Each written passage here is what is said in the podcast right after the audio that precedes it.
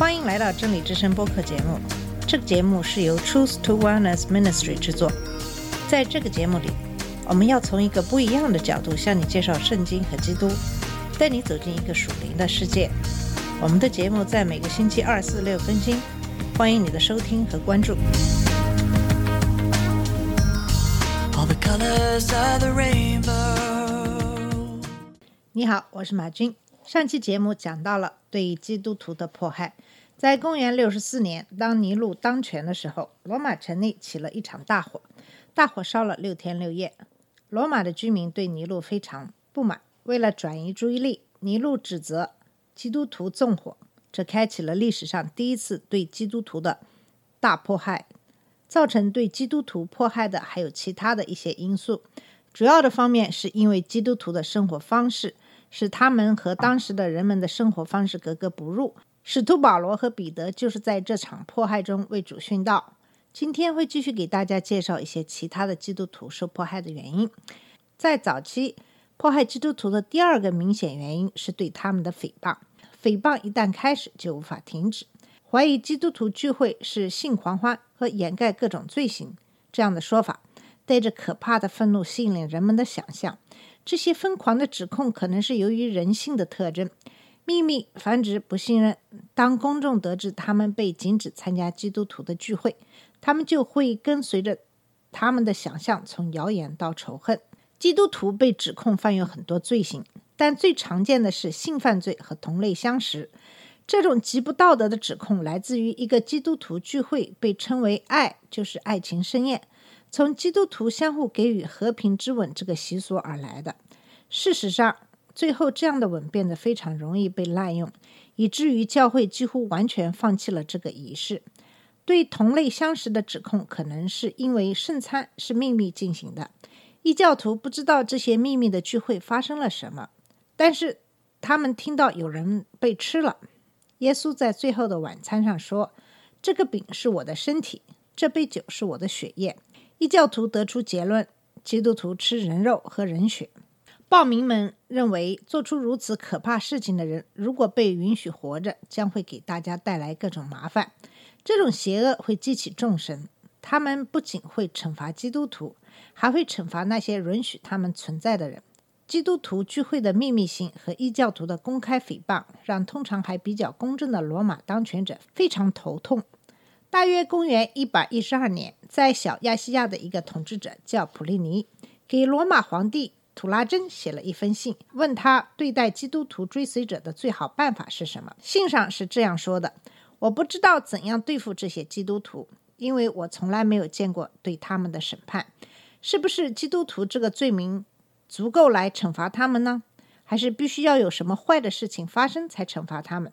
对于那些承认他们为基督徒的案例，如果是罗马人，我就把他们押送到罗马；如果不是，我就把他们杀了。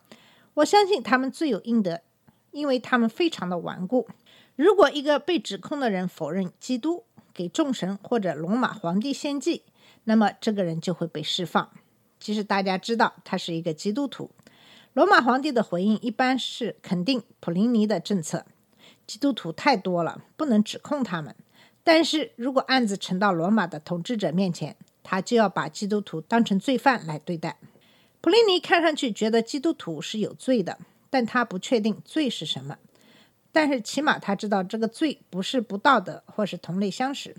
这些古代的书信说明了对基督徒的起诉，有时是零星的，有时是断断续续的，而且是残酷的。基督徒受迫害的第三个原因，可能让我们感到奇怪：基督徒被指控是无神论。这样的指控是源于这样的一个事实，就是罗马帝国内的许多人无法理解没有偶像的崇拜，一些一神教对这些人没有吸引力，结果他们就责备基督徒侮辱他们国家的众神。异教众神被视为会向城市施以善意的赞助人，作为一种忠诚行为，信誉良好的公民会参加各种表达对一位神明的尊重的民间节日。好的异教徒可能对某一神保持特殊的忠诚，但是他也会向其他所有的神致敬。基督徒不会向众神致敬，这就显得对他的异教徒邻居不忠。流行的观点认为，如果忽视众神，灾难就会降临。在他的辩论一书中，特土良写道：“如果台伯河淹没了这座城市，或者如果尼罗河拒绝上升，或者如果天空不下雨，如果发生地震、饥荒、瘟疫，立即就会听到呼吁声，把基督徒扔去喂狮子。”罗马人迫害基督徒的最大的一个原因是来自皇帝崇拜的传统。基督和凯撒之间的冲突不是一夜之间爆发的。当罗马接管国家的政权，公正的罗马正义来到了，人们从反复无常、往往是野蛮嗜血的暴君的无赖权威中解脱出来。罗马政权到来时，道路上没有了抢劫犯，海上没有了海盗，新的安全进入了人们的生活。这是罗马和平，这样的结果就是对罗马精神的深切的和衷心的感谢。罗马精神变成罗马神是很容易的一步。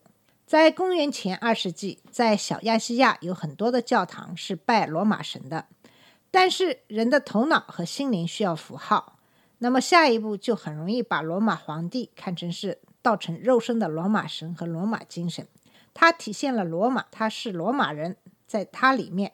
罗马精神得以居住，并拥有其城市的居所。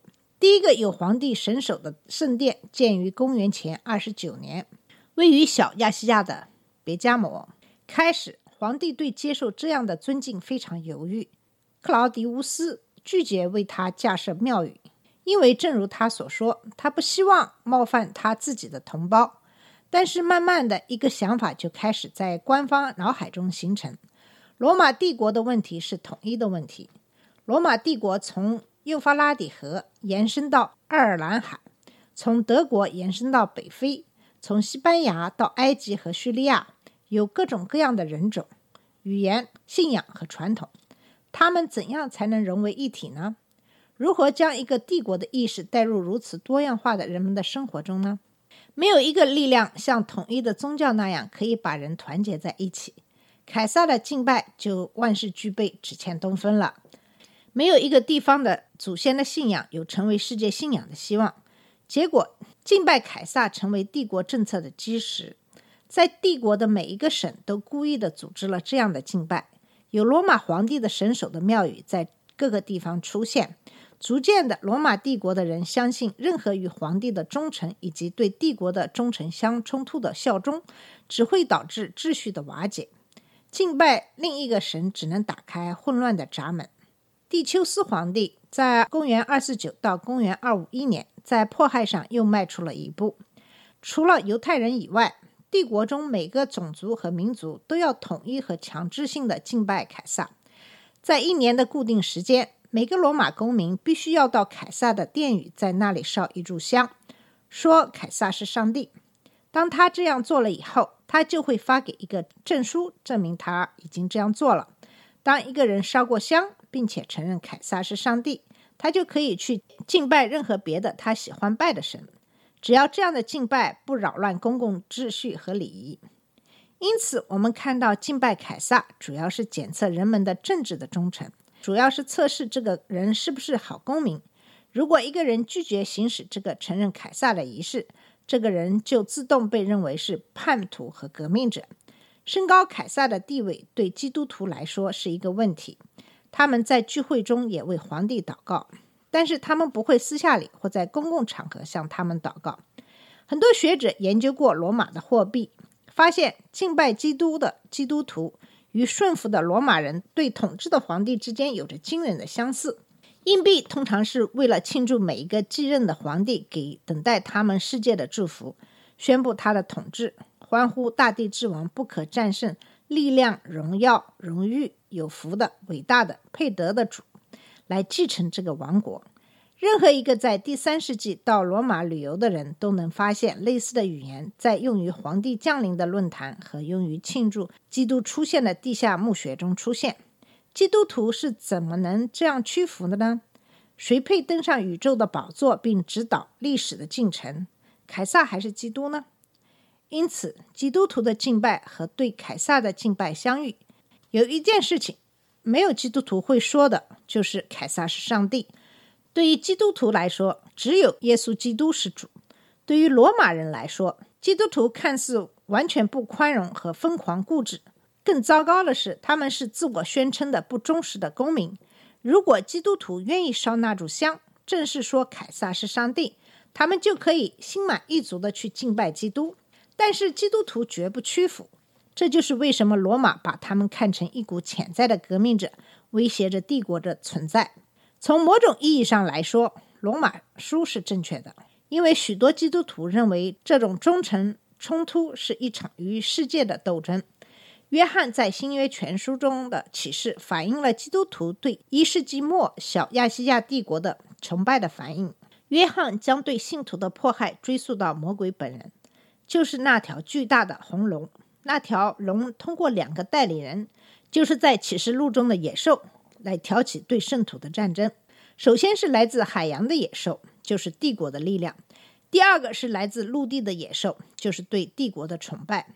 那么，在罗马的基督徒面对来自罗马的攻击是怎样防御的呢？他们征服了巨龙。约翰说：“靠羔羊的血，凭着坚贞的话语。”因为他们爱的不是他们自己的生命，因此他们不怕死。